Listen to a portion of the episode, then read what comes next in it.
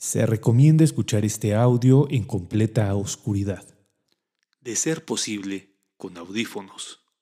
Trate de escapar por un momento de la realidad. Y como decía aquel mítico programa de radio, apague la luz y escuche.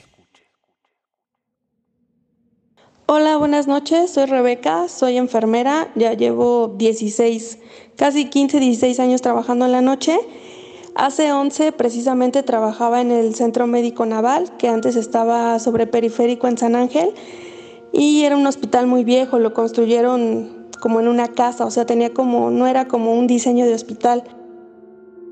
Esa noche estaba encargada de pediatría y teníamos una pacientita ya de mucho tiempo que tenía cáncer y este no podía hablar, solamente le, le podíamos leer los labios, pero sí podía emitir sonidos, o sea, para su mala suerte de la pacientita le dio varicela y la teníamos como que rascar y la sobábamos, la consentíamos, pero también nos hacía, nos asustaba y el único sonido que podía emitir era un y pues ya íbamos y la rascábamos. Entonces una vez a mí me dijo, es que mi papá está atrás de ti. Eh, obviamente hacía como los sonidos con la boca, o sea, le leíamos los labios, pero su papá se había muerto hace varios tiempo igual de cáncer. Entonces, pues bueno, falleció la pacientita y a mí me tocó este, amortajarla y pues la verdad muy triste, pero eso no fue lo, lo, que, lo que pasó. Tiempo después, unos tres meses, cuatro, me cayó en paro un paciente, grave, muy grave, justo en la noche igual, y yo corrí por el carro rojo y el carro rojo estaba justo afuera de donde había sido la, el cuarto de, de Mariana. Cuando me acerco a desconectar el desfibrilador, oigo su... La verdad, yo en ese momento pues sí, sí me asusté bastante porque no... En ese momento yo estaba muy estresada por mi paciente en paro. Por mi cabeza jamás pasó Mariana, o sea, para que yo me lo pudiera oír. Y pues, este, pues esa, esa noche el bebito falleció. Entonces, pues eso la verdad sí me impactó porque oí el ruido así literal y y pues muchas compañeras también decían que, lo oían, entonces pues eso fue lo que, lo que pasó.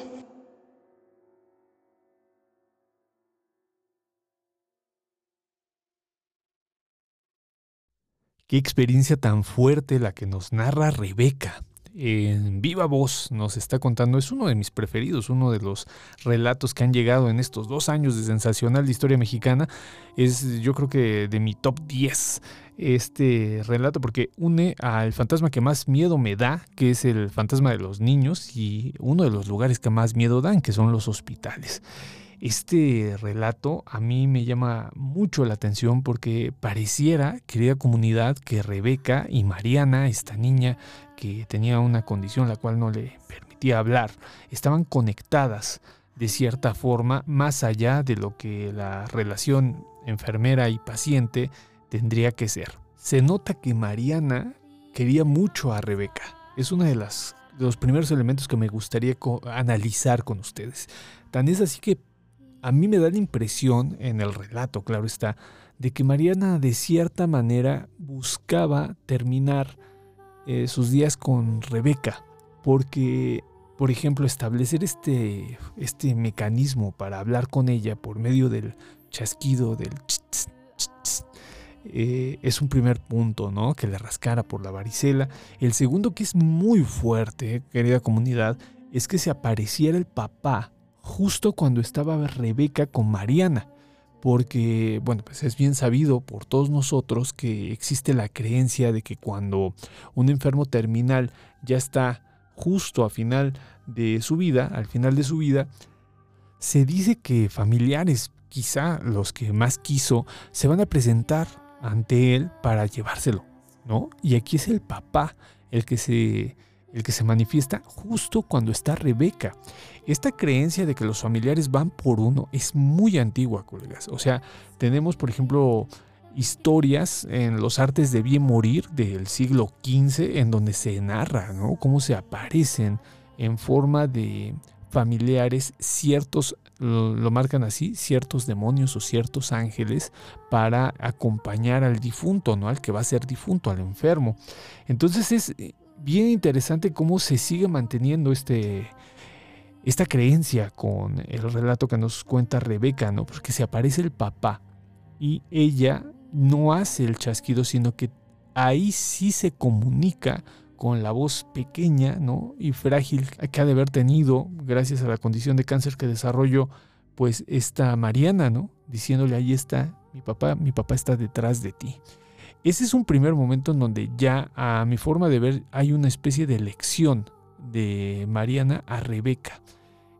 Tiempo después, al parecer muy corto el tiempo, muere Mariana y Rebeca es la que amortaja a Mariana. O sea, se da lo que a mi parecer es lo que buscaba Mariana, ¿no? Que era terminar sus días con Rebeca. Me imagino que una buena enfermera eh, pues tiene este tipo de recompensas, ¿no? Que son, pues a mi forma de verlo es sagrado. Que alguien elija pasar los últimos instantes de su vida contigo, pues es un acto completamente sagrado. Entonces, ese es el segundo punto, ¿no? El segundo punto.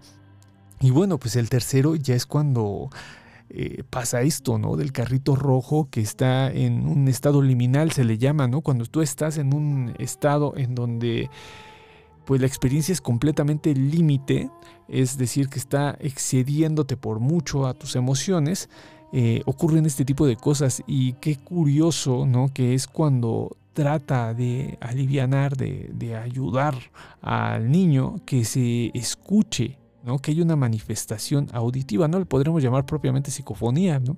una manifestación auditiva eh, en este momento liminal, ¿no? frente al cuarto en donde estaba Mariana,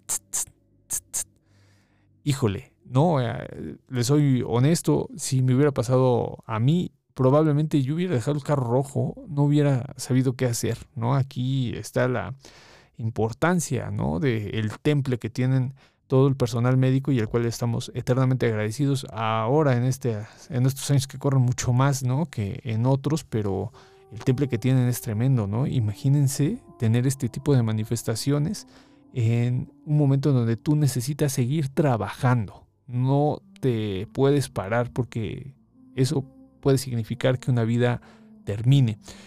El relato vale su peso en oro, es un gran, gran relato, es, un, es una historia muy, muy importante que nos regala Rebeca y a la cual estoy tremendamente agradecido. Muchísimas gracias Rebeca por tu, por tu relato. Y bueno, si tú también tienes este tipo de experiencias que escapan a la realidad, pues puedes enviarlas en audio de WhatsApp al 55 74 67 36 43 y ten por seguro, quizá me tarde un poquito, pero ten por seguro que vamos a subirlas al canal, vamos a subirlas al Spotify, al YouTube y a las páginas de Facebook y eh, vamos a arreglar y analizar tu, relato. Vamos a hacerlo desde la manera histórica, desde la manera antropológica. Y bueno, me comprometo a que, a que eh, tu relato va a sonar bastante, bastante bien.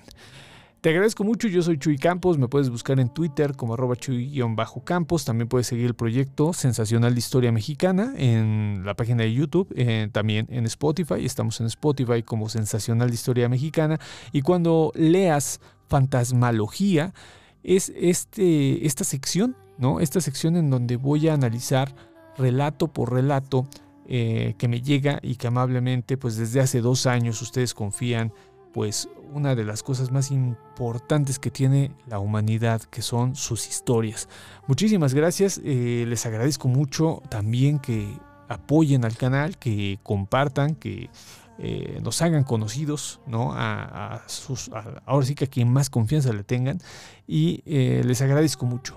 Estamos la próxima semana con otro relato de fantasmalogía y del sensacional de historia mexicana. Y recuerden que si en la madrugada les da un poquito de hambre, abren el refrigerador y escuchan un...